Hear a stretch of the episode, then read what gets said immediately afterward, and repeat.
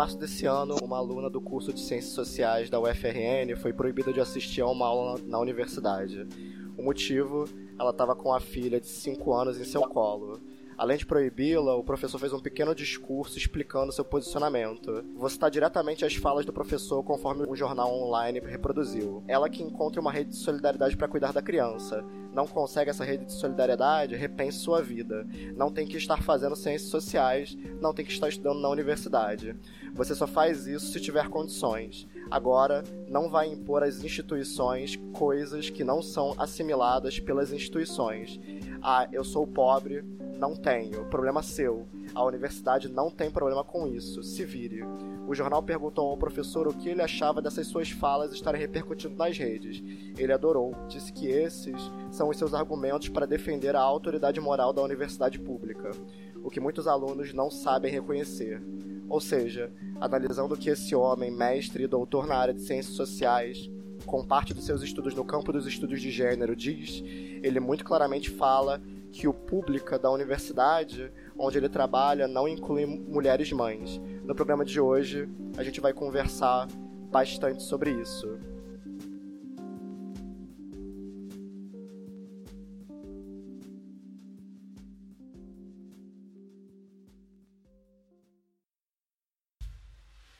Comigo aqui, dividindo essa conversa, a gente tem a professora Amanda, do coletivo Mães da UF.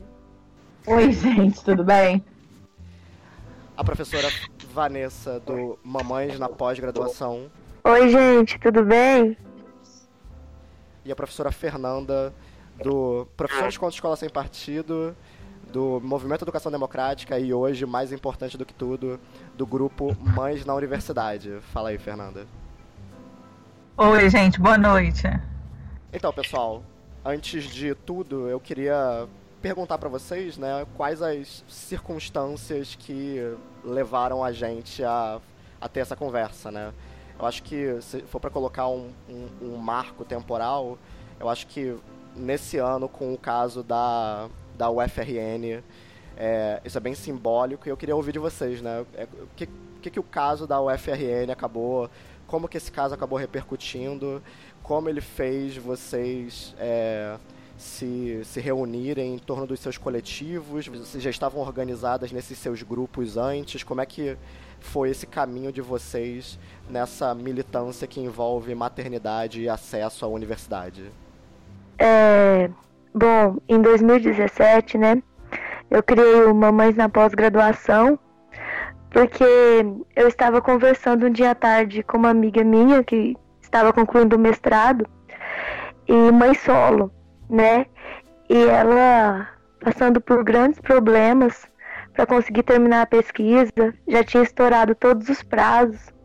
E eu participava de muitos grupos de mães nas redes sociais, mas era uma realidade muito diferente da minha, uma realidade muito diferente da minha amiga. A gente não tinha um grupo assim que em que nós pudéssemos ouvir é, histórias semelhantes, sabe? Ganhar aquela força. Hum. E aí eu fundei em novembro o grupo. E no mesmo dia que eu criei o grupo, já começou a encher de mães. E as mães se empolgaram, começaram a postar fotos com os filhos, fotos delas dentro da universidade, assistindo aula, em momentos de defesa, nas bancas, e contando os relatos, as dificuldades, as superações, como que elas faziam para driblar todas essas dificuldades e conseguirem estudar. E também foi um momento de muita denúncia, de muito preconceito, né, contra as mulheres, as mulheres mães. Poucas mães negras é, colocaram seus relatos, é, mostrando que ainda temos uma quantidade muito pouca de mães negras que conseguem chegar numa pós-graduação. E aí depois disso teve o caso já em 2018 da Valesca. A Fernanda já me conhecia do grupo Mamães na pós-graduação. Teve todo esse movimento dentro de outro grupo que foi o grupo do bolsista CAPS, né, de mães que se reuniram e começaram a denunciar e apoiar a estudante Valesca, né, da Universidade Federal do Rio Grande do Norte. E aí a Fernanda Moura, ela criou a página Mães na Universidade, tentando reunir todos esses relatos. Esses relatos já ocorriam dentro do Mamães na pós-graduação, mas era um grupo fechado, justamente para manter, é, resguardar essas mulheres, né? Pelas denúncias e pelo preconceito e, e porque muita coisa ali poderia ser utilizada contra, né? Depois é, contra essas mães estudantes. E aí a Fernanda me chamou para ajudar a administrar a página e a gente foi criando uma amizade ao longo é, disso e, e foi tomando proporções que eu, eu nem imaginava. Foi uma coisa muito pessoal e foi crescendo tanto que depois a gente acabou aqui em Goiânia fundando o coletivo de mães da UFG. Está muito no início ainda, as meninas que administram ele, eu não faço mais parte. Eu participei no início com algumas ideias, elas estão lutando pelo, por uma sala, né, para o coletivo, com um espaço para as crianças dentro da universidade. Está sendo uma luta muito difícil para elas.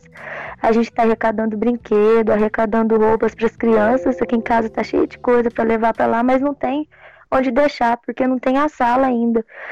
E foi crescendo. Depois a Ampeg me chamou para falar sobre o grupo Mamães na Pós-Graduação em um evento deles, né? Um evento nacional, um encontro de mulheres na ciência, né? E aí lá eu, eu falei sobre algumas reivindicações que nós precisávamos e pedi o apoio da Ampeg para divulgar a nossa luta, né? E Vanessa, só isso. fala para quem não sabe o que é a AMPEG, né? Associação Nacional dos Pós-Graduandos, né? Isso, a AMPEG é a Associação Nacional dos Pós-Graduandos. Na época, a presidenta da AMPEG era Tamara Naís. Nós fizemos o mestrado juntas e estamos também no doutorado juntas. Então, conheço a Tamara há muito tempo. Ela me fez esse convite ela apoiou porque nós íamos fazer também um evento aqui agora em agosto na UFG, discutindo maternidade e mundo acadêmico. A professora Ana Carolina Eiras, ela apoia muito a nossa luta. Ela também faz parte do coletivo de mães da UFG. A professora Fernanda, né, do Parent Science, ela ia vir dar uma conferência junto nesse evento. A professora Priscila Bezerra, autora do livro O Filho é da Mãe, também ia vir aqui falar na conferência. Mas o governo federal ele cancelou a compra de todas as passagens aéreas por tempo indeterminado. A gente teve que cancelar o evento, adiar. Tomara que dê certo no futuro é, ter esse evento, essa realização, esse debate tão importante. E como nós íamos ter um espaço Kids nesse evento, a Tamara Naís, que na época era, era presidenta da AMPEG, né, da Associação Nacional de Pós-Graduandos, ela conseguiu dar um apoio para o evento, para a gente comprar colchonetes e outros materiais para o Espaço Kids. E esse apoio ainda está guardado porque a gente tem a esperança de que esse evento possa ser realizado né, nesses tempos difíceis que nós estamos enfrentando. E você, Amanda, como é que você começou a traçar essa, essa jornada aí? Então, Diogo, é, na verdade eu caí no coletivo meio de paraquedas, assim. Eu descobri por coincidência que o coletivo de mães da UF tinha começado a se movimentar de novo Nesse ano de 2018, ele já existe há algum tempo, mas é, as atividades andaram meio paradas, porque eu não sei como é que funciona nas outras universidades, mas nas universidades que eu tive acesso, porque a gente acabou coletando dados de alguns lugares que tinham um coletivo de mães. É, nessas outras universidades, a gente sempre ouve um coletivo de mães que a adesão é um pouco mais baixa, ou que as mães não podem nunca participar da reunião. E isso foi acontecendo no coletivo de mães da UF nos anos anteriores, até que as atividades encerraram, né? E aí esse ano, graças a Érica, esse coletivo voltou com bastante força e eu, coincidentemente, comecei a fazer parte do grupo e a Érica me chamou para fazer parte de uma forma um pouco mais ativa. É, eu voltei à universidade no, no período passado, né, em 2018.1, E com isso, é, as minhas atividades no coletivo iniciaram. É, nós somos atualmente um grupo é, de 60 mães pelo grupo do WhatsApp, que é por onde a gente se comunica melhor. E acho que são 100 mães no grupo do Facebook, mas assim, participando ativamente são 10 mães, né? E a gente iniciou esses trabalhos para pressionar a reitoria, já que houve uma mudança de reitores recentemente, porque houve a eleição. É, a gente fez no intento de pressionar a reitoria por melhorias para a permanência de mães na universidade. A gente na UF conta com o, a bolsa né, de permanência de auxílio às mães, o auxílio creche, que é no valor de 100 reais, que são é, que 20 mães são premiadas com esse auxílio, né? Oi? 100 reais. 100 reais. 100 reais auxílio creche. Que creche vocês conseguem com 100 reais? Tem algum? não, além, além da gente não conseguir pagar nenhuma creche com 100 reais, é, o número de vagas é muito limitado. Se eu não me é, engano, no. Oi? Pois é, 20 vagas para toda pois uma. É, pois é. Se eu não me engano, eu não tenho, não tenho como confirmar isso agora, mas eles abriram outro edital para o segundo semestre, né, de 2018, e foram 12 vagas. Nossa. Pois é. E as vagas da creche da UF são é, concorridas com toda a comunidade de Niterói, né, e também com comunidades de outras cidades, porque eles conseguiram isso junto à prefeitura, abrir para outras cidades, né, por conta dos alunos da UF, mas é, no semestre, no começo desse ano, para o primeiro. Eu não sei exatamente como é que é, mas assim, para a primeira turma deles, que são de dois anos a dois anos e onze meses, foram sete vagas. Nossa! Pois é, pois é. Então a gente está lutando a partir do começo desse ano né, para ver se a gente consegue alguma melhoria. E aí nossa vida tem sido pressionar a reitoria para ver se eles fazem alguma coisa pela gente. E me diz uma coisa, Amanda, a gente teve notícia recentemente, uhum. né, foi noticiado como uma grande conquista que, que teria sido liberado pela reitoria é, o acesso das crianças ao bandejão. Sim. E aí, como é que foi isso? As então, crianças estão podendo se alimentar no bandejão? Não. O acesso não. às crianças, não. O acesso às crianças era proibido desde 2010, se eu não me engano. E aí houve uma movimentação, foi liberado, mas em 2014 ele voltou a ser proibido. É, com essa pressão que a gente tem feito a reitoria, é, eles liberaram o acesso de crianças amamentadas ao bandejão. Isso quer dizer que as crianças que ainda são alimentadas no peito podem entrar, mas não podem consumir os alimentos. E essas crianças, a gente ainda não sabe como vai acontecer, porque foi uma coisa que aconteceu, que foi liberada no começo das férias, no último conselho universitário que teve, né? Mas pelo que a gente entendeu até agora, vão ser liberados o acesso dessas crianças com as mães até seis meses de idade, né? Que são crianças que ainda não comem. Então uhum. elas só vão poder de fato entrar com a mãe que ainda as amamenta no peito, mas só entrar. Gente, isso é muito surreal. E isso é, foi é. noticiado é. pela reitoria como um enorme avanço. Pois é, eu não, eu, é, eu não entendi exatamente o que aconteceu, né? E a gente só vai saber de fato quando as aulas voltarem, porque isso foi isso foi é, conquistado no último conselho universitário, mas foi logo no final das aulas.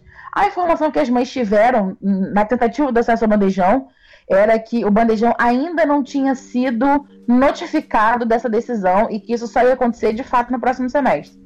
Entendi. Eu esqueci de dar uma informação, vou, vou ah, dar rapidinho. Fala. É, a, a reitoria disse que, junto com a nutrição do bandejão, eles chegaram à conclusão de que a comida do bandejão é imprópria para as crianças. Ué? No entanto. Alívio, né? é, pra quem é, é. bandejão, nossa, que felicidade. É, pois é, eles dizem que os procedimentos que eles adotam para as comidas serem, serem feitas não são apropriados para crianças. E a gente questionou algumas vezes a nutrição e o bandejão, por que não são apropriadas para criança. E, assim, as respostas variam, mas nenhuma delas é conclusiva. A resposta mais conclusiva que a gente teve foi com relação aos temperos. Os temperos ah. serem próprios para criança, né? Mas isso também, até, até onde a gente discutiu, não quer dizer muita coisa. É, né? Porque o tempero varia muito de casa para casa, né? Acho que as mães sempre acabam temperando da maneira como acham melhor, como estão acostumadas nas suas famílias, né? E vamos convenhamos, né, que comida de bandejão não é a mais temperada do mundo, né? É, exatamente, mas é, algumas pessoas disseram que era excesso de sal, excesso de pimenta, mas eu como no bandejão há algum tempo, nunca vi comida com muito sal nem com muita pimenta, então. Pois é, porque comida justamente ela tem que ser adequada para todo mundo, né? Então, bandejão geralmente faz uma comida tipo de hospital, né? Sem muito tempero, sem sal, sem gordura, né? Assim, se tem uma comida que seria apropriada para criança consumir, seria do bandejão, muito mais do que dos restaurantes em volta da UF, né? Exatamente. E eu, minha filha, sempre comeu a mesma comida que a gente, desde, desde a introdução alimentar, ela sempre comeu a mesma comida que a casa inteira. Isso nunca fez mal a ela, né? A gente até alegou que o critério de escolha entre alimentar a criança ou não com comida do bandejão, do bandejão deveria ser da mãe, mas isso também não, não colou muito.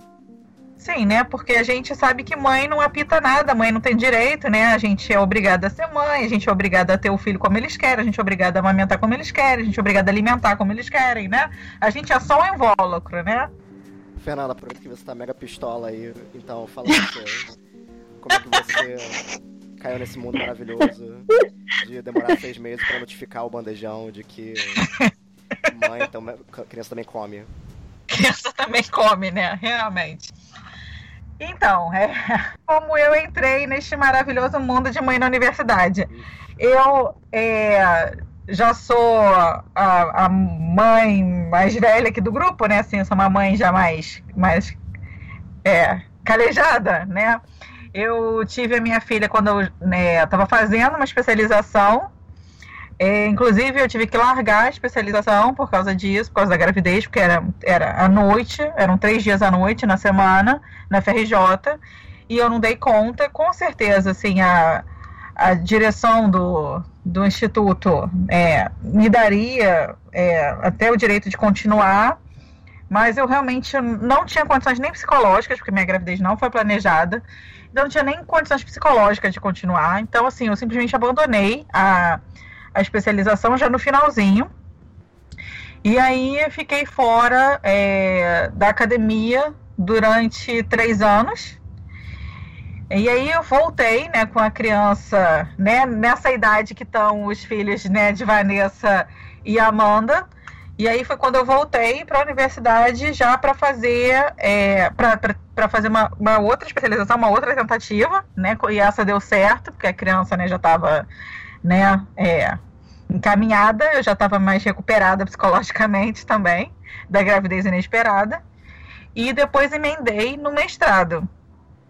É, hoje em dia, né, para mim, é muito mais fácil estudar né? Porque a minha filha já está com, com quase sete anos.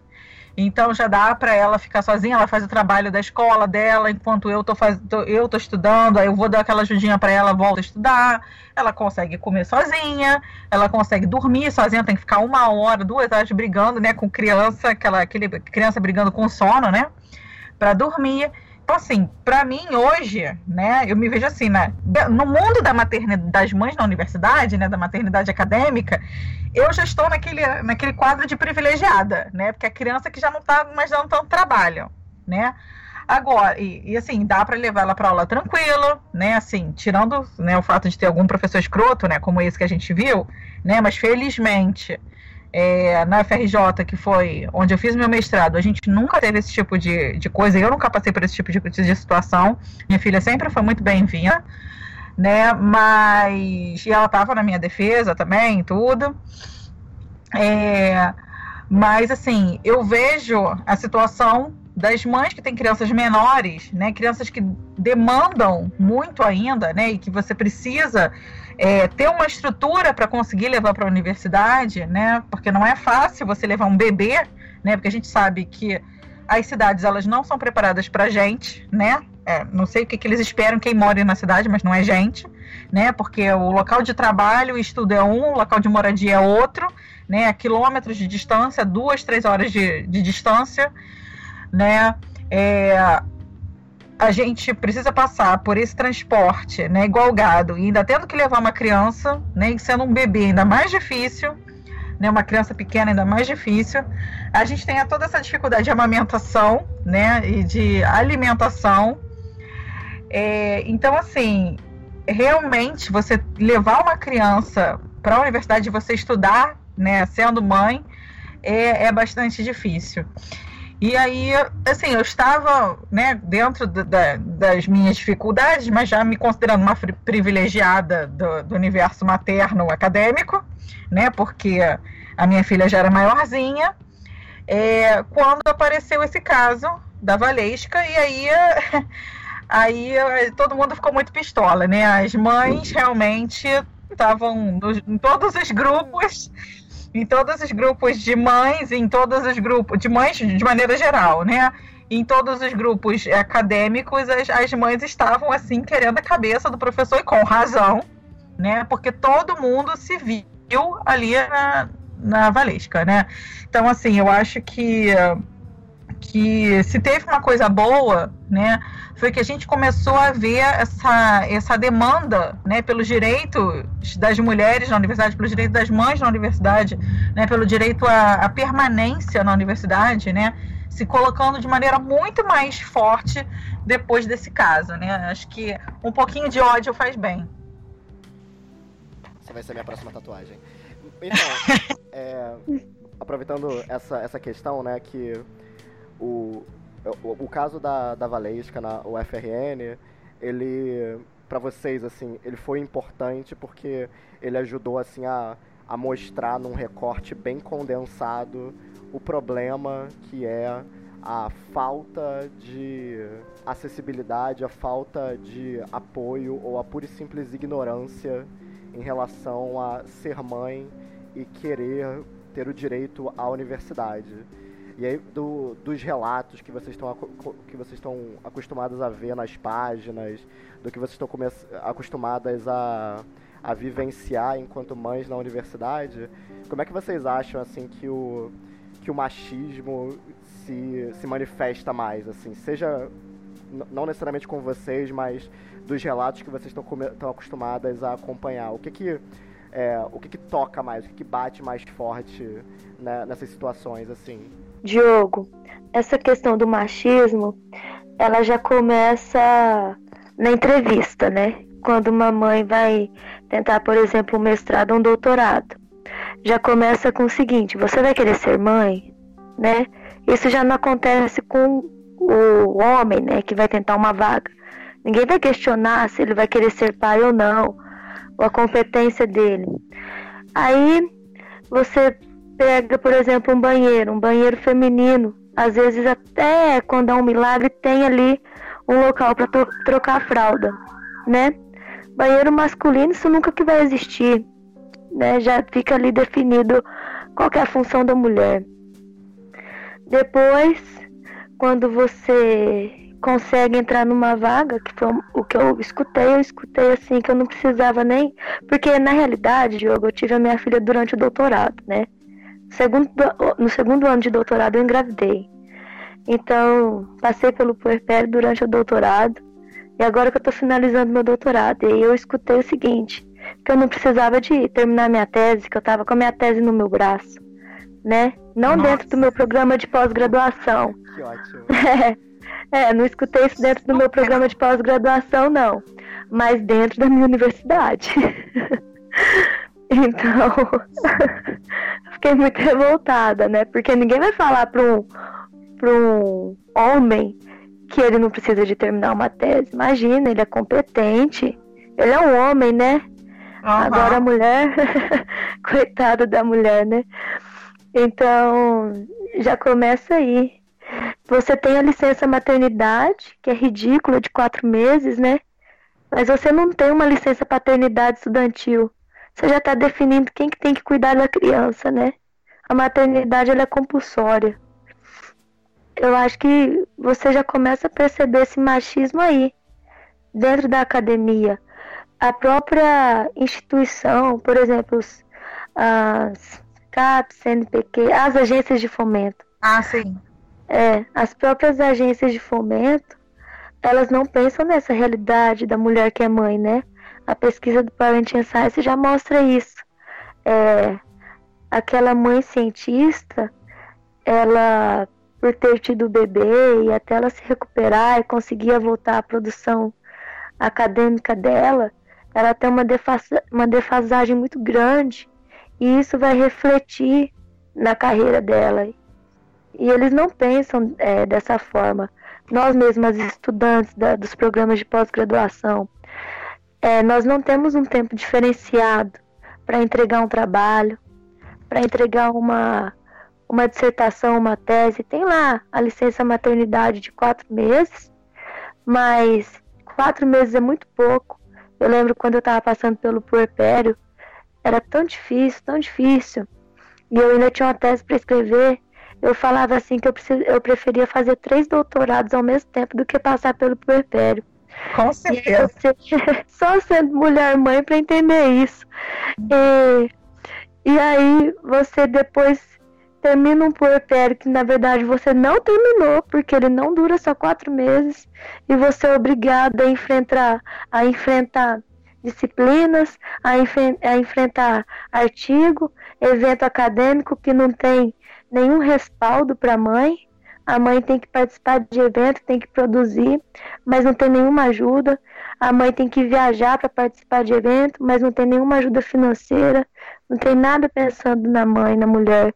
Porque a gente tem que ser realista, que a maioria das mães das universidades ou são mães solos, ou são mães que são casadas e o pai da criança não ajuda em nada. Eu ainda me sinto privilegiada nesse sentido, porque o meu marido ele divide as tarefas, né? Mas ainda assim a maternidade ela tem um peso social muito grande em cima de mim que não tem nele. Ele está terminando o curso dele de direito ele foi pai durante a graduação e ninguém nunca questionou, ninguém falou para ele o que falaram para mim, ninguém falou para ele o que já falaram para várias outras mulheres, né? Aí já começa o machismo. Eu lembro que um dia eu tive que ele tinha uma prova e eu tinha que ministrar um mini curso lá na universidade, né? E a gente não tinha com quem deixar a nossa filha, né? E aí eu falei assim pra ele, tá vendo? Você tem uma prova você já imaginou tanto de mulheres que têm provas e não tem com quem deixar a criança?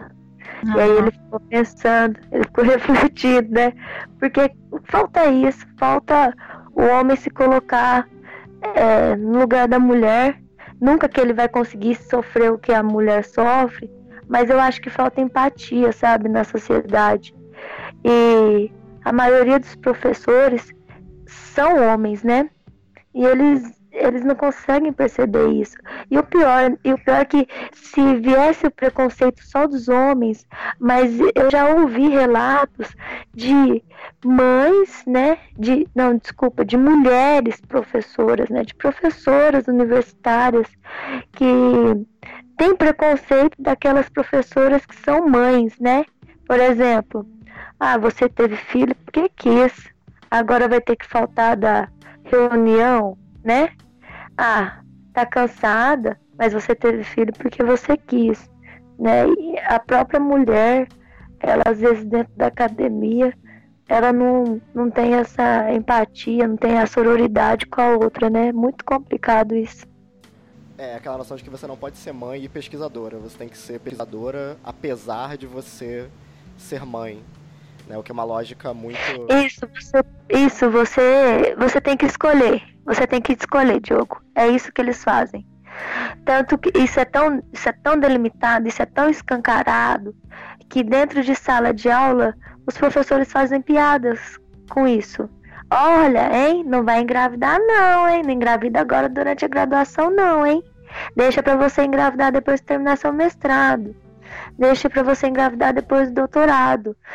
Olha, isso é tão triste, porque nesse encontro que teve da Ampeg, eu conheci uma mulher com 38 anos. Ela é cientista, pesquisadora, estava terminando o doutorado. Ela falou assim para mim: Eu vim aqui ouvir esse GT porque eu tenho 38 anos, eu tenho 11 anos de casada, mas eu até hoje não tive coragem de ter filho. É um sonho que eu tenho na minha vida, mas eu não tive coragem de ter filho porque eu penso que vai atrapalhar na minha carreira e eu não vou, não vou conseguir conciliar a maternidade com a pesquisa científica, né? E aí ela falou assim: só que agora eu tenho mais dois anos ainda para concluir o meu doutorado. Será que eu vou conseguir engravidar? É isso que acontece com a mulher.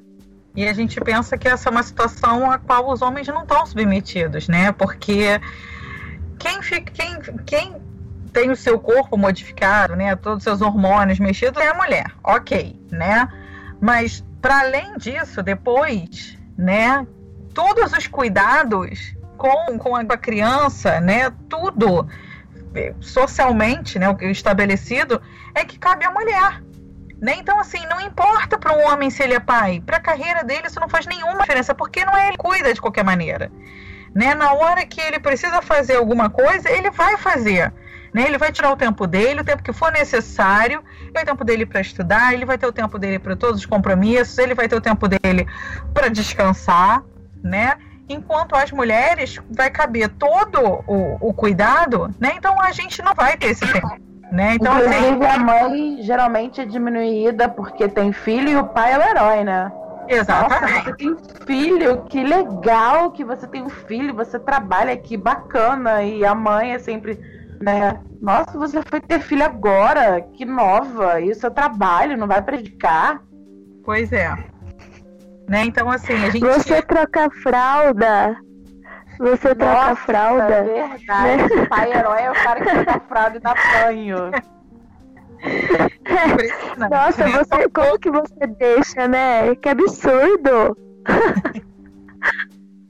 pois é. E aí a gente vê que para eles isso não faz a menor diferença, né? Então eu acho muito interessante, assim, é, no, por exemplo, no Facebook, né? Eu já, já, uma coisa que eu já notava durante a, a graduação, depois notava na, na, nos cursos que se seguiram, que eu fiz ao longo da vida, né? Mas é hoje em dia que a gente tem o Facebook, que a gente acaba sabendo um pouco mais da vida pessoal, né, dos professores, assim, né? Porque a gente tem os professores lá no Facebook, né? Aquela coisa. E que a gente vai vendo, né? Eu fico impressionada, porque assim os homens de sucesso na academia, né, se você parar para reparar, eles têm esposa e filhos, né? Porque ter esposa e filhos não demanda nada deles. Eles podem continuar com a vida acadêmica deles da mesma maneira, com a mesma produtividade. Agora, se você pega para observar as, as mulheres, né, de maneira geral, estou falando, né, mas as mulheres que têm maior sucesso, maior prestígio acadêmico, né, são aquelas que ou nunca foram casadas ou que se separaram, né? E aquelas que, ou mesmo sendo casadas, escolheram não ter filhos. Né? Porque aí elas conseguem ter tempo para elas, né? Porque você ser esposa e você ser mãe, né, significa você pegar o seu tempo, né, e doar para outra pessoa, né? E, e, de maneira que não é reconhecida, né?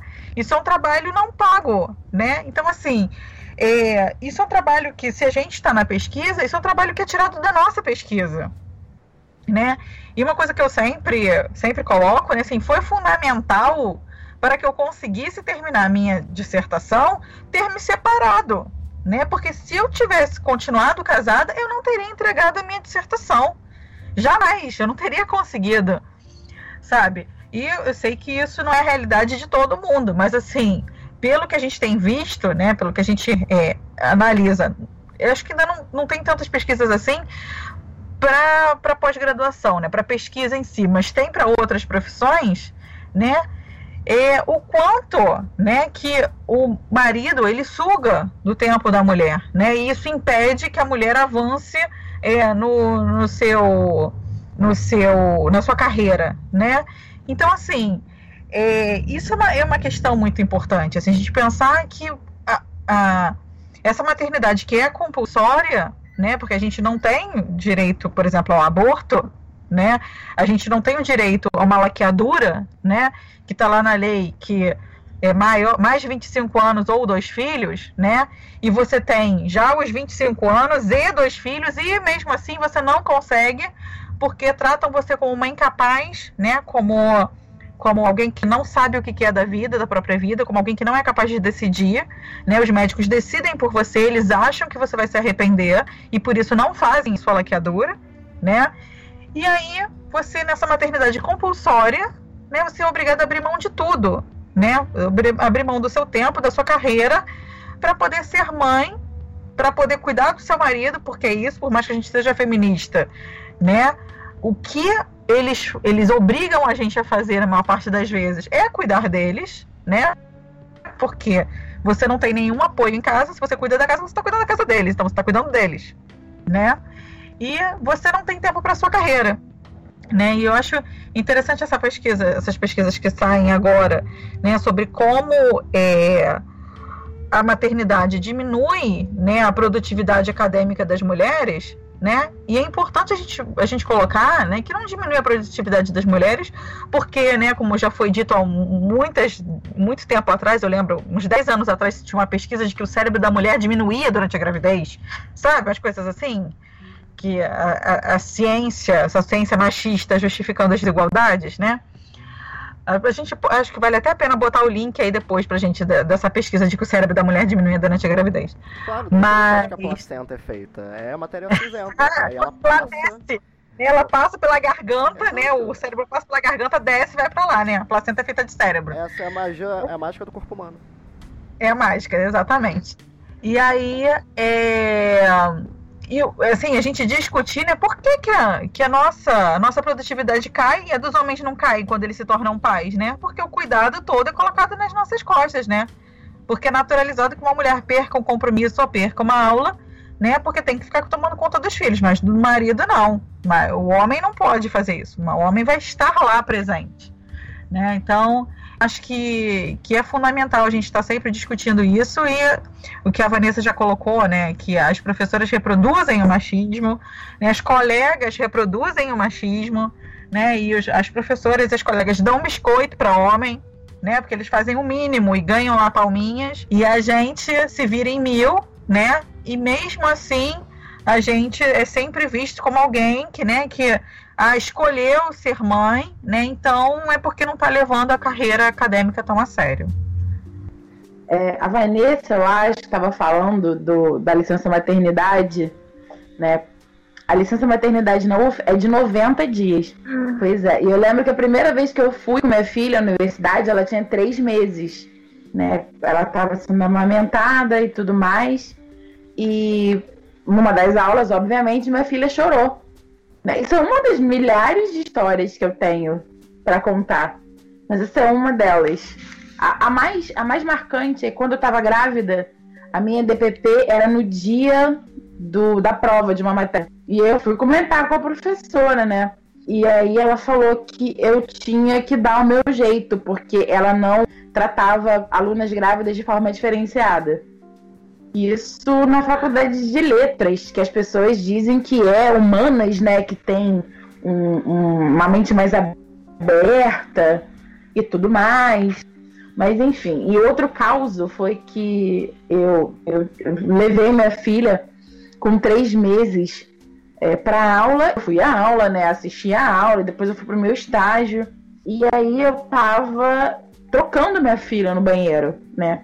E aí uma professora entrou no banheiro e me viu. E ela falou para mim assim, com a maior boa vontade do mundo: Não tem por que você submeter a sua filha a isso, só por causa da sua graduação. Ela não disse que eu tava sendo egoísta, mas ela disse que eu tava sendo egoísta. Ela e disse. Ela disse. Uhum. É, e a gente ouve esse comentário a vida inteira depois que você se torna mãe. Eu voltei à graduação depois que minha filha fez dois anos e pouco.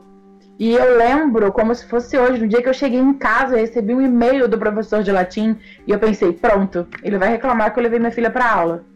E foi a única vez que eu abri um e-mail de um professor e ele estava agradecendo por ter levado minha filha à graduação e dizendo que ela sempre seria super bem-vinda na aula dele. Foi a única vez todo o meu período de graduação, dois anos de maternidade, que um professor homem, né, que é uma coisa surreal, é, disse para mim que eu poderia levar minha filha à aula. E eu tinha outro comentário que eu queria fazer, mas eu esqueci. Mas enfim, quando eu lembrar, eu faço. Esse comentário, esse comentário da Amanda, ele me fez pensar uma coisa. A minha orientadora, ela foi uma das primeiras pessoas é, para quem eu tive coragem de contar que eu, que eu estava grávida, né? Eu liguei, acho que no dia mesmo que eu descobri, eu liguei, falei que eu estava grávida, e ela, ah, que maravilha! Ela sempre apoiou muito e comprou fralda, deu presente e perguntava se eu estava bem, se eu passava mal, porque eu estava fazendo estágio do doutorado, né, na época. É, e aí ela sempre apoiou nesse sentido. E eu percebo, Amanda, nesse seu relato, que os pequenos apoios, esses pequenos gestos, né, que faz com que a gente não desista, porque é um ambiente que, na realidade, ele exclui a gente. Uhum. É, ele não, ele não é para você. Eles falam que a mãe ela é invisível. Ela não é invisível. Ela é deliberadamente ignorada.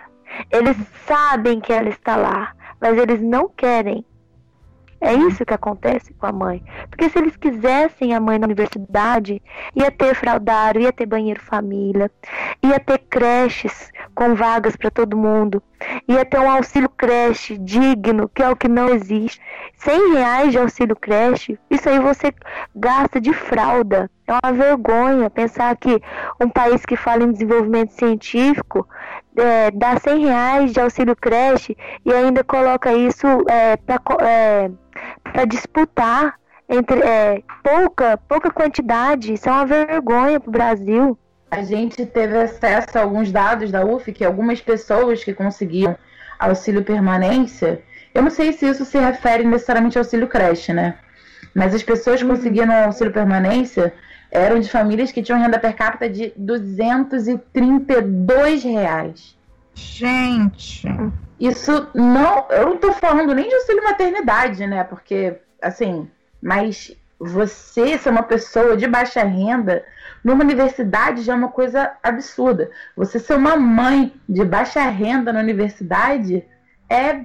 Eu nem palavras para descrever, porque é, é, é, é excludente de tantas formas, e nesse tempo de graduação eu tive apoio de dois professores, e foi isso que me manteve na faculdade, porque todos os outros, os alunos, os, os companheiros de, de profissão, todas as outras pessoas, elas parecem que se esforçam para deliberadamente manter as mães fora, não só da graduação, mas fora da sociedade. É aquela coisa de, de é, filme infantil estrear e as pessoas começarem a postar que se verem crianças chorando no cinema, vão chutar a criança. O, o, a universidade é tipo, é tipo isso condensado, né? E tudo em cima de você. E eu lembro de várias situações pavorosas de, de mães que fazem parte do coletivo de mães da UF, uma mãe ela teve a licença maternidade dela, o exercício domiciliar dela negado com três meses, uma criança de meses. É, assim, os exemplos são os mais absurdos possíveis. E a mãe não é invisível, não. Ela é liberadamente expulsa de qualquer ambiente no qual ela tente resistir, tente ocupar. É de qualquer um deles. Sim. E a gente e, e, assim, eu acho que fica particularmente significativo, né? Se a gente pensar que tudo bem que as demandas são muitas, né? Mas que assim, ah, agora tem teto de gastos, a gente não pode isso, não pode aquilo, não pode outro, não tem dinheiro. Tá, mas antes de ter o teto de gastos já, já não tinha, né? Então essa que é, essa que é a primeira questão, né? Não dá para usar isso como desculpa para tudo, né? Porque nesse caso de, de garantir a permanência de estudantes pobres né, e, e mães na universidade, né, isso, isso nunca se colocou. Né? Então não é, não é só falta de dinheiro, é falta de vontade mesmo. Né? E eu acho que, para além disso, assim, existem medidas que são muito simples. Né? Então, assim, essa coisa da gente pensar né, de é a possibilidade, por exemplo, de documentos, né? a, mãe que está com o filho pequeno não precisar ir até a universidade para entregar o documento, ela poder enviar isso pela internet, né? Aquelas, aquelas pequenas coisas, né, que a universidade pode fazer, mas não faz mesmo assim, né? Ah, um banheiro família custa caro. Ok. Quantos andares tem na universidade? Não precisa botar um banheiro família em cada, cada andar. A gente pode botar um para não sei quantos andares, porque a demanda é pequena. A gente desce com a criança, tudo bem, não tem problema. Um fraudário, um fraudário no campus, que é o que não tem. A UF não tem é. fraudário em, em nenhum lugar do campus. Não Exatamente. um fraudário. E se a gente pensa, por exemplo, um, a gente vai em qualquer restaurante hoje, a maioria dos restaurantes hoje em dia, né? Você vai no restaurante, às vezes o mais furré é que ele tem um fraudário lá. É porque o, o que, que é o fraudário, gente? É uma tábua de madeira com um colchãozinho em cima, sabe? Gente, você não é possível que a reitoria, as reitorias achem que isso custa muitos milhões de reais para ser feito, sabe? Não é, não é assim, né? E tudo bem que a gente sabe que ah, para creche demanda o espaço físico da universidade, demanda, demanda equipamento, adequação do espaço. Demanda, mas depois, gente, aquilo ali pode funcionar com supervisão e ser o estágio dos, dos próprios cursos de pedagogia. Né? Então, assim, não é difícil, não é, não é, não é nada impossível dessa maneira para ser feito. Né? Assim, é, não é feito porque não se tem vontade mesmo, porque a gente continua com essa imagem de que o nosso, nosso lugar não é ali. Né? A mulher, para ela ter acesso ao espaço público, ela não ela, ela tem que, que omitir o lado dela mulher, ela tem que fingir, ela tem que se comportar como um homem. Né? E o se comportar como um homem, fingir que é um homem, né, é não ser mãe. Né? Isso é eu acho que é o caso mais mais gritante de todos, né? A, a, a, maternidade ela esfrega na cara das pessoas que você é uma mulher no espaço público, né? Você ir apresentar um trabalho, né? com a tua filha e dar mamar para ela, né, apresentando o trabalho, ou você ir assistir uma aula e a sua filha tá no seu colo, né, pintando, né, isso esfrega na cara dessas pessoas que você é uma mãe, que você é uma mulher, né, esfrega que você é uma mulher e que você é uma mulher ocupando espaço público, né, que você não está se submetendo, né, a, a fingir que você é um homem, né, que é o que eles esperam, para você ter o direito a ocupar aquele espaço, né, então, é, eu acho que essa questão do, das pequenas coisas que, que podem ser feitas, né? É, e que não são feitas mesmo assim, né? Mostram que realmente é, é proposital, sabe? Não, não, é, não é falta de, de possibilidade. É, é um projeto mesmo, né? A gente tem que, a gente não pode estar nessa sociedade, a gente tem que estar, a gente tem que permanecer dentro de casa, né? A gente tem que saber o nosso lugar. Fer, falando sobre isso, eu lembrei de uma conquista do coletivo de pais e mães da Universidade Federal Rural do Rio de Janeiro. Que foi a permanência das mulheres, das mães com seus filhos nos alojamentos. Ah, Elas sim. fizeram manifestações né, e conseguiram esse direito, porque, por exemplo, na UFG não pode, as univers... Em outras universidades também que eu andei lendo, não pode, ela tem que sair. Não, gente, na rural, é, não sei quem vai assistir a gente de onde é, né? Mas assim, aqui no Rio de Janeiro, a, a, rural, né, ela é conhecida por ela realmente ser muito, muito longe, assim, sabe? Eu moro em Jacarepaguá, que já é muito longe, a rural continua sendo muito longe, sabe? É, então, assim, os estudantes, para estudarem na rural, eles precisam realmente morar lá não tem, não tem a possibilidade de você ficar indo e voltando, né? Se você faz uma pós-graduação, que você não tem que estar lá todo dia, é factível, mas se você faz uma graduação, não é, né? É, e realmente seria imposs completamente impossível para uma mãe que tivesse que sair do alojamento porque teve um filho é, dar aula lá. E que bom que a Rural fez isso, né? Porque alguma coisa a Rural tinha que fazer, né? Porque os casos de estupro no campo, no campus continuam e continuam sem averiguação, né? Não, e elas ainda conseguiram é, criar uma creche parental, né? Porque como é como elas não, eu andei conversando com as meninas de lá, ela, o que elas não conseguiram com o governo elas fizeram sozinhas, né? Essa creche parental. Então tem toda uma estrutura. As meninas explicaram de forma detalhada como que elas fazem o revezamento entre as mães, passaram as informações para a gente divulgar no coletivo nacional de mães da universidade. Porque a ideia é, eu não sei, né, falar um pouco sobre isso, né, Fer? A ideia do coletivo nacional, ele é um grupo criado no Facebook para reunir né, as mães que administram os coletivos de todas as outras universidades do Brasil, para passar mesmo as táticas, as estratégias, os meios, né? Facilitar. Os casos de sucesso. É, né? os casos de sucesso, inspiração. É, e aí elas divulgaram pra gente como que essa creche parental funciona. É uma forma de tentar sistematizar a luta e facilitar, né? Porque já é tão difícil. Conversando com a Tatiana da UF, ela falou, né, que elas estavam lutando novamente, mas às vezes precisava de algum apoio jurídico, e aí as mães do coletivo, mães estudantes da Universidade Federal de Santa Catarina, elas também já têm muitas conquistas, elas também divulgam muitas coisas para nós. E às vezes poderia também passar algum documento jurídico para outra, outros coletivos. Então a ideia é essa: tentar unir, né? Porque sozinho não dá. A luta é muito difícil.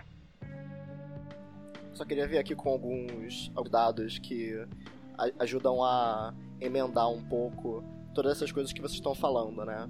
É, em, 2000, é, em 2012 foram contabilizadas 37% do total de famílias brasileiras são chefiadas por mulheres. Né? São mais de 20 milhões de mães solteiras é, e mais de 6 milhões de crianças sem o pai no, é, no registro de nascimento. Né? Então, essa, eu acho que tudo isso que vocês estão falando serve para mostrar uma realidade muito mais abrangente, onde enquanto para quem é homem, né, a sua identidade, ela pode se constituir é, independente de tudo, né? Porque você tem essa autonomia, né? A universidade, ela é para você, né? O espaço público ele é para você. Mas quando você é mulher, a sua identidade ela sempre depende de outros fatores né? Ela sempre depende, ela sempre depende da sua condição enquanto enquanto mãe, né? E o público, o espaço público da universidade pública, ele não tá aí para abraçar esses outros aspectos, né? O espaço público, ele contraditoriamente, ele é muito mais ele é muito mais feito para abraçar indivíduos do que para abraçar necessidades que estão para além dos indivíduos. E uma parada que vocês falaram, que eu queria que vocês, se vocês pudessem entrar, entrar em mais detalhes, é a questão do trabalho, né?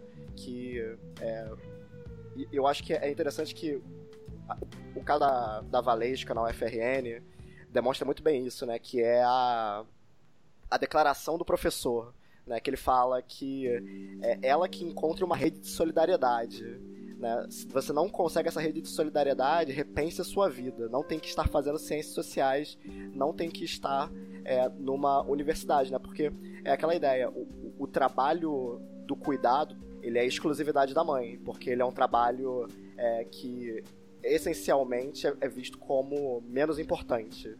Né?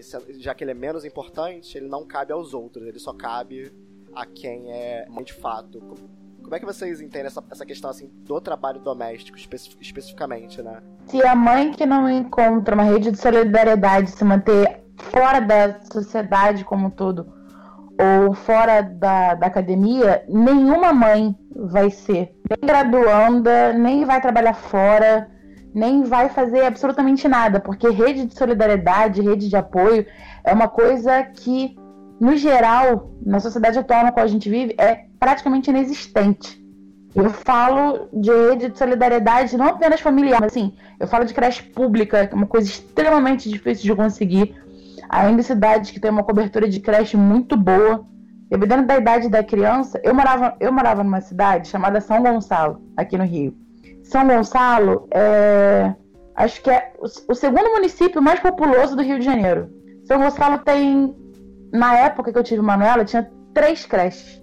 Dessas três creches, só duas creches tinham berçário. Creche, no caso que eu falo, é que atende crianças antes de dois anos, né? Então, a minha mãe trabalha, o pai da minha filha trabalhava, no momento está desempregado, mas assim, É, eu fiquei dois anos sem ir para a universidade e eu voltei com Manuela com dois anos de teimosa. Porque se eu não tivesse me forçado a voltar, eu não teria voltado até hoje. Porque até hoje minha filha não tem vaga em creche pública. Por isso que a gente luta, a gente pleiteia, a gente briga com a reitoria, a gente briga com todo mundo, porque na academia a gente tem a, a torcida contra das pessoas da academia e zero apoio da sociedade. Né? Não falando apenas da universidade, mas das prefeituras, dos estados, a gente tem zero apoio. Então, é, eu acabei entrando né, no trabalho doméstico, mas falando de uma forma mais ampla, é, eu conheço mães que têm filhos de 3, 4 anos de idade que não conseguem trabalho. Simplesmente não conseguem. Não tem nenhum motivo pelo qual elas não conseguiriam. Antes de elas terem filhos, elas tinham um currículo impecável. Depois que elas engravidam, elas simplesmente não conseguem mais trabalhar. Eu conheço mães que foram demitidas no dia em que voltaram da licença maternidade. Então, a gente entra na faculdade e a gente enche na faculdade porque é um espaço que as pessoas não podem, de fato, expulsar a gente. Porque de todos os outros espaços a gente expulsa. É, quando a gente fala de trabalho doméstico, a gente conhece muitos exemplos de pessoas que é, têm ajuda do marido em casa, né? E que são gratas por toda a mínima ajuda que elas têm do marido que trabalha fora. E, e, nesse quesito eu sou muito, muito sortuda, graças a Deus. Mas eu conheço histórias de, de mães que, que, que sofrem uma jornada quádrupla, porque tem mais de um filho que fica em casa, que fica com a vizinha numa prestação de favores, né? E a gente, eu, eu fico muito feliz quando eu ouço é, histórias como o do coletivo de mães da Rural que conseguiram uma creche parental, porque eu conheço pouquíssima coisa de seropédica, mas eu tenho certeza que se essas mães não tivessem essa creche parental, elas seriam do bolo de mães que teriam abandonado a faculdade, porque não tem o que fazer com o filho. É, Amanda, é, também você me fez lembrar uma coisa, que é, a creche da Universidade Federal de Goiás, e eu creio que também seja um projeto em todas as creches de universidades né, do, do Brasil, ela tem a concorrência para vaga e é uma concorrência muito disputada, mas que a creche só pega crianças a partir de um ano. Quer dizer, além dela ser concorrente, muito concorrida, ela estipula que a mãe que tem o filho de 11 meses, ela não tem a creche na universidade, não tem vaga para ela. Então, o que, que essa mãe vai fazer? Ela vai trancar o curso? Ela vai parar de estudar? Uhum. Ela, a mãe persiste por ter teimosia mesmo. Se ela não tiver essa rede de apoio, é teimosia mesmo. A creche aqui da UFA é a partir de dois anos. E a maioria das creches de, de Niterói, que é o lugar onde, no qual eu moro atualmente, também são a partir de dois anos. Você conseguir vaga no berçário ou para uma criança que tenha menos de três anos de idade, menos de quatro anos de idade, é loteria. É você ganhar dizer... um milhão, porque não existe. Então, é... quer dizer que essa mãe até a criança fazer dois anos, ela não tem uma rede de apoio, ela não tem com quem deixar a criança, ela vai ficar fora do mercado de trabalho, aí ela vai querer depois retomar o mercado de trabalho, vai levar um currículo que tem dois anos é, sem ter trabalhado, um currículo vazio naquele período de tempo, e ela vai justificar isso como? E eles vão aceitar isso? Como que funciona, né? É, gente, é, nessa, nessa questão, assim, acho que a gente. É importante a gente colocar algumas questões, né? Primeiro, que né, os legisladores eles legislam sobre os nossos corpos e eles nos dizem que nós temos que ser mães, né? Eles nos obrigam a ser mães. Só que ao mesmo tempo que eles nos obrigam a ser mães, eles não nos dão né, nenhum apoio para que nós sejamos mães. Né? Então acho que isso é fundamental. Então a gente precisa né, pensar né, todos de maneira ampla, né, homens e mulheres, né, e com filhos ou sem filhos, né, que se a gente obriga alguém a ser mãe, a gente tem que dar, né, se o Estado obriga uma mulher a ser mãe, o Estado tem que dar os meios para que ela possa exercer a maternidade dela. Né? Então, é, creche é o mínimo nesse sentido. Né? Uma licença maternidade digna é o mínimo nesse sentido. Né? Como, é, inclusive, países em que o aborto é legalizado, né? são os países justamente em que as mães têm os maior, maior apoio para exercer a maternidade. Uma coisa incrível, né? E no, no, no país em que o aborto não é legalizado, a gente não tem nenhum apoio para exercer a maternidade. É, para além disso, né, tá lá na nossa Constituição que a criança, né, ela, ela, tudo bem, né, ela é responsabilidade dos pais, mas ela é responsabilidade também do Estado e da sociedade, né? Então, assim, quando esse professor, né, chega e fala para Valesca que ela tem que se virar, sabe? Ele tá tirando, né, ele, toda a responsabilidade que o Estado tem, né, e que ele, enquanto parte da sociedade, tem, né, com essa criança. Todo mundo tem responsabilidade com uma, cada criança que nasce nesse país. Todo brasileiro tem responsabilidade com essa criança e o governo tem responsabilidade com essa criança. A criança Engraçado. não nasceu, né, da, da, no geração espontânea, nasceu da mãe, acabou e pronto, né? Ou dos pais. Mas a gente sabe que pais, né, eu, o quem é responsabilizado na maior parte das vezes é a mãe. Né? Então, assim, é, essa questão né, de falar da rede de apoio é desonerar né, o governo do que seria sua responsabilidade, que é justamente uma delas é a responsabilidade por né? E as universidades deveriam né, ter creche, justamente para que as mães possam exercer também seu direito constitucional à educação, né, porque educação é um direito. Não diz lá que se você for mãe você perde esse direito, né? Então isso tem que ser garantido para a mãe também, né? E para ainda nessa, nesse campo da, da rede de solidariedade, a gente pensar, né, que a gente só vai vendo o Estado se desonerando, né? Então é, inclusive, né, com relação à aposentadoria. aposentadoria cada vez mais tarde.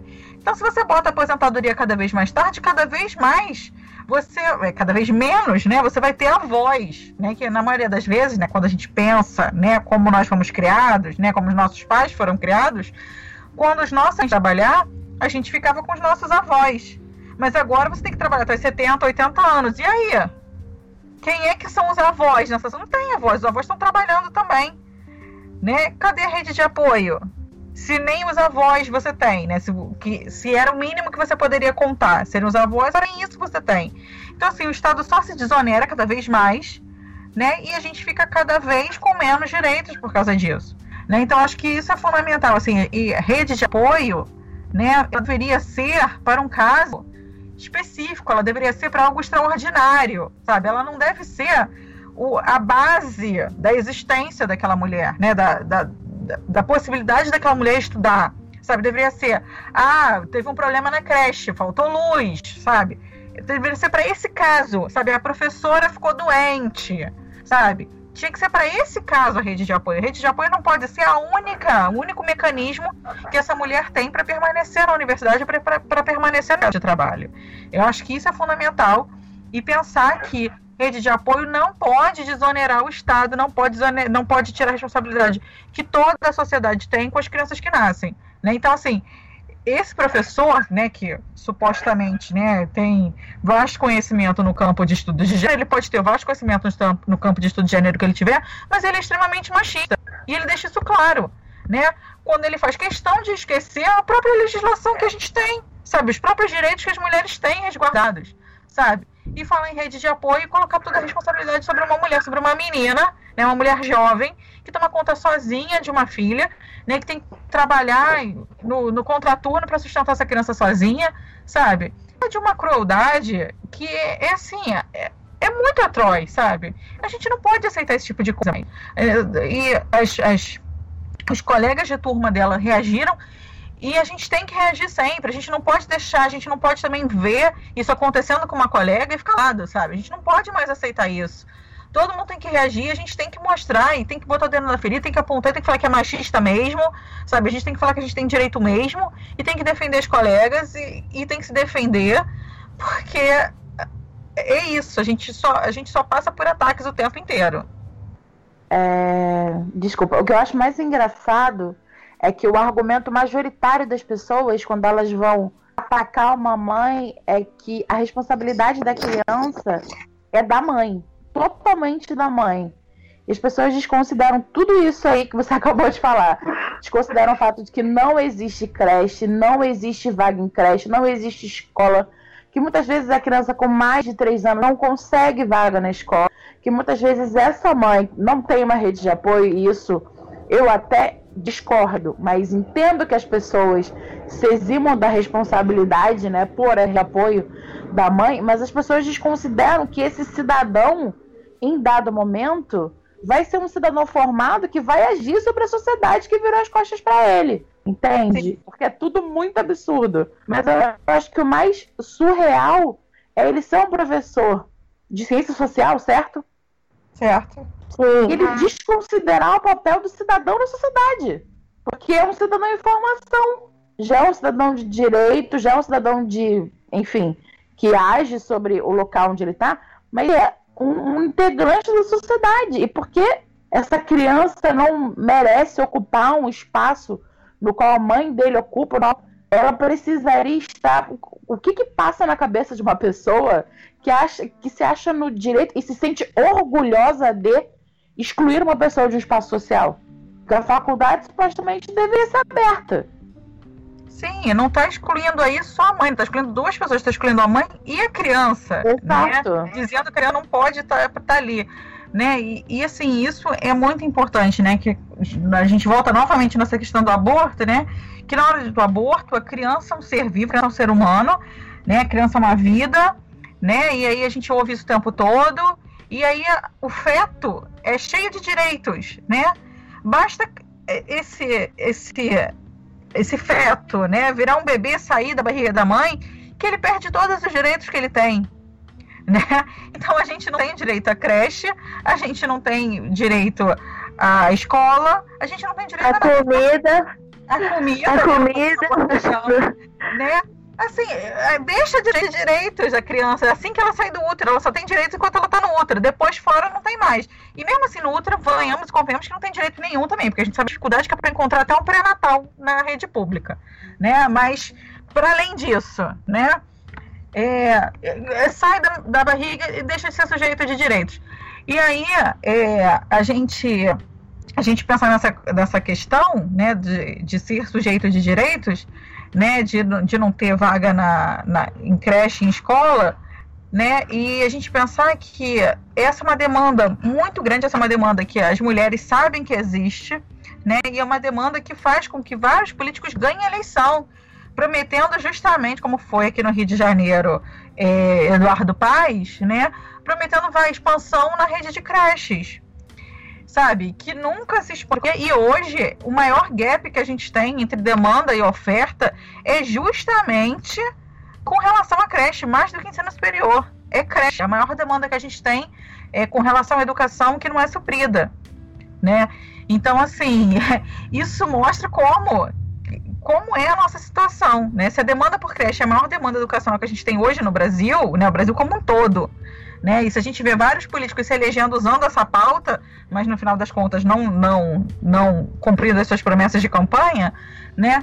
A gente vê que sobrou para quem é, é, essa esse cuidado, né, que deveria ser da creche, né? Sobrou para a mãe. E aí, o que a gente faz? A gente fica fora do mercado de trabalho, a gente fica fora da academia, né? E a gente é obrigada a, a, a preencher, né, a, as lacunas que são do Estado, né? E e aí, nesse sentido, novamente volta para o trabalho não remunerado, né? Porque para você exercer esse, esse, papel de mãe, você não está ganhando salário, você não tem 13 terceiro, você não tem férias, você não tem FGTS, você não tem nada. Você está trabalhando para manutenção da vida, né? Para os futuros trabalhadores, né? Para os futuros. É, pro, né, que já são cidadãos, né, mas se você pensar, se você conta cidadania só com adulto, né? Para os futuros cidadãos do país, né? Essa mulher está trabalhando para o país, para a manutenção do país, para manutenção da vida, né? De graça. É isso que a gente está fazendo. A gente não tem nenhum direito, né? Nesse tempo que a gente fica fora do mercado de trabalho, né? Que a gente perde todos os nossos direitos, mas a gente está trabalhando. E a gente está trabalhando no mais, na mais importante função social, que é, sabe? E, e isso é é algo que a gente precisa ter clareza e a gente precisa esfregar na cara das pessoas o tempo todo, sabe? Porque é real, assim. A gente não tem nenhum direito como mãe. A gente, não, a gente só perde, né? Enquanto a gente está realizando a função mais importante. Então, galera, acho que é isso. A gente pode ir fechando a discussão e aparando as pontas é, por aqui mesmo. Então, antes da gente dar o último tchau, eu queria que vocês, né, fizessem as suas considerações finais, fizessem é, a divulgação das páginas, é, dessem os últimos, os últimos recados aí que vocês acham pra gente poder fechar essa, essa conversa que a gente teve. Então, podemos começar com Vanessa. É, eu queria falar algumas demandas, né? Que eu levei para o primeiro encontro de mulheres de pós-graduandas da Associação Nacional de Pós-Graduandos, né? São 15 demandas, eu vou é, enumerá-las rapidamente aqui. A primeira, né, seria a ampliação de vagas nas creches, como seu funcionamento nos três turnos, pois nós temos mães que estudam de dia ou estudam à noite, ou elas dão aula à noite, porque tem as mães universitárias também, né? A segunda seria o banheiros, banheiros família, pois tem os pais que levam as suas filhas e vice-versa, né, no banheiro. Fraldários acessíveis também. A quarta demanda seria um espaço kids em todos os eventos acadêmicos, porque a academia ela tem muita exigência para que mães e pais participem de eventos acadêmicos, mas ela não dá nenhum respaldo, nenhuma estrutura para que eles consigam ficar nesses eventos, né? Depois, uma outra demanda seria o livre acesso de crianças acompanhadas de seus cuidadores em espaços como restaurante, né, o restaurante universitário e também a biblioteca. O livre acesso com alimentação inclusa nesses restaurantes, né? Uma sala específica em cada universidade brasileira para ser a sede do coletivo de mães de cada universidade. Ou seja, cada universidade brasileira tem um coletivo de mães, mas não só um coletivo no plano das ideias, não.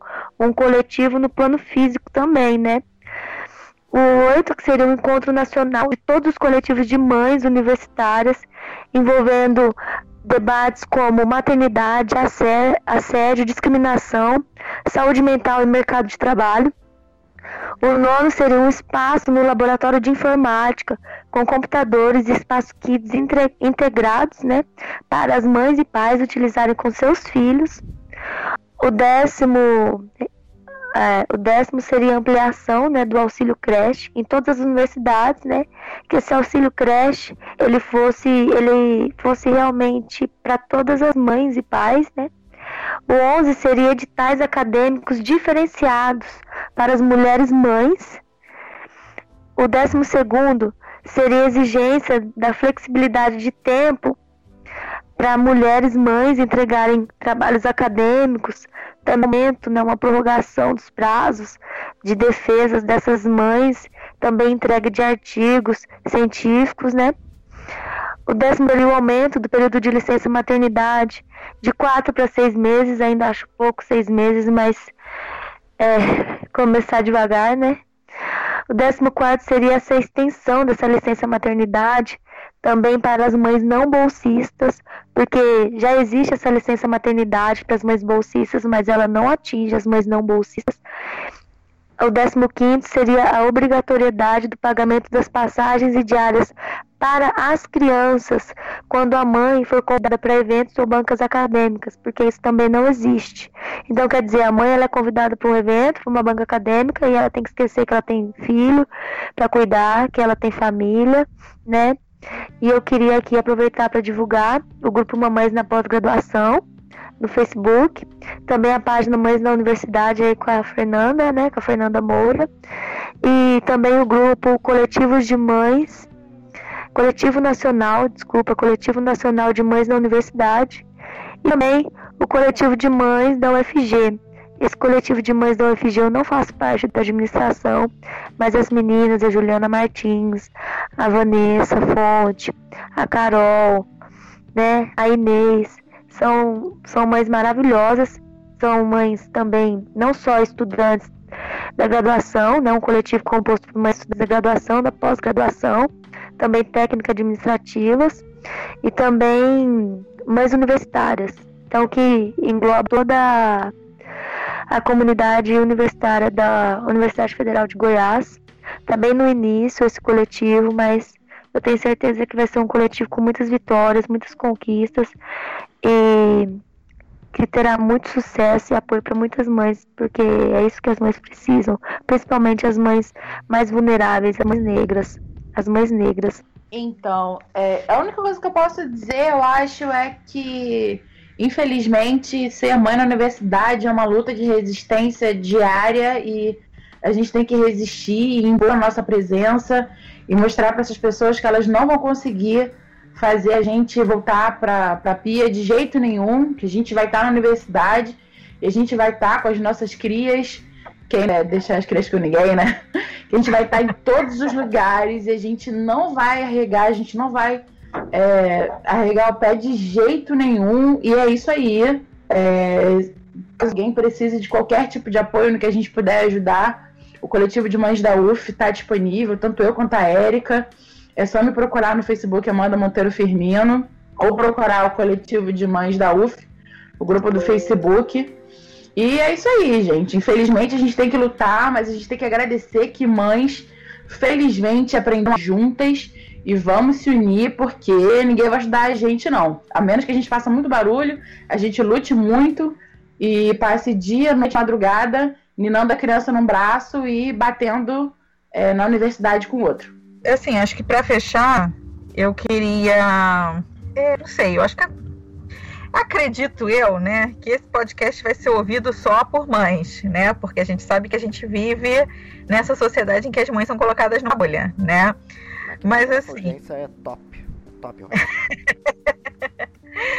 Tá, vou, vou tentar acreditar nisso. Mas não que a nossa audiência não seja top, mas que a gente não esteja numa bolha e que as pessoas estejam dispostas a, a ouvir as mães. Mas tudo bem.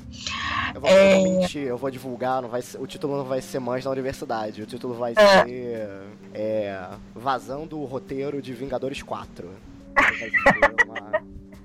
Pois é, isso aí acho que fica mais fácil. Alguém nos ouvir assim, mas tudo bem. Mas eu acho que que assim, uma das coisas que a gente precisa, né, muito perceber é que se a gente luta por uma sociedade mais igualitária, né, a gente tem que lutar pelo direito de todo mundo, inclusive quando uma demanda não é nossa, né? Então, assim, para que todo mundo entenda, né, que excluir uma mãe da universidade, né, é algo muito sério, né? E que as demandas que as mães têm, né, não, não são um capricho, não, sabe? Não é, né? Acho que, as, acho que hoje a gente deixou isso claro, né? E eu espero que as pessoas percebam isso, né? Que, que isso, a gente não está querendo privilégio, a gente está querendo o mínimo, né? O mínimo que um estudante homem né, branco de classe média tem, né? A gente quer essa mesma coisa para as mães, a gente quer essa mesma coisa para os estudantes negros, a gente quer a mesma coisa para os estudantes periféricos e a gente quer a mesma coisa para as estudantes mães negras periféricas, né? É isso que a gente quer. É que a gente sabe que se a maioria das mães, né? É, se a maioria das mães não, as mães de maneira geral, elas já passam por perrengues, né? Determinadas mães passam por perrengues maiores ainda, né? Então eu acho que é fundamental a gente pensar isso, né? Então, principalmente o povo da universidade que se entende de direita, se entende como progressista, direita, não, desculpa, que se entende como de esquerda, que se entende como progressista, né? Eu acho que esse povo tem que estar tá junto, né? Tem que estar tá junto da gente. E as mulheres que têm horror a ser mãe, têm horror a pensar nessa possibilidade, que que acham que a mulher mãe na universidade é uma louca, né? O que está fazendo ali, né? Essas mulheres têm que pensar, né, que a gente justamente vive nessa sociedade, né, em que a maternidade é compulsória e que a próxima mãe pode ser você, meu bem, sabe? Porque vai que, né? Vai que tu dá um mole, vai que a camisinha estoura, vai que a pílula do dia seguinte não dá conta e aí vai ser você, uma mamãe na universidade. E aí, quando você for uma mamãe na universidade, você vai ver o que as mamães na universidade passam né? Então, antes que você tenha que tomar na cabeça para aprender, né? Dá um apoio, faz a vida das mães na universidade melhor. E se, se acontecer com você, você não vai passar por tudo que a gente passa. Um beijo, de luz. Excelente. então, pessoal, É isso, muito obrigado a todas vocês pela participação, galera. Até a próxima para quem tá ouvindo. Um beijo, tchau.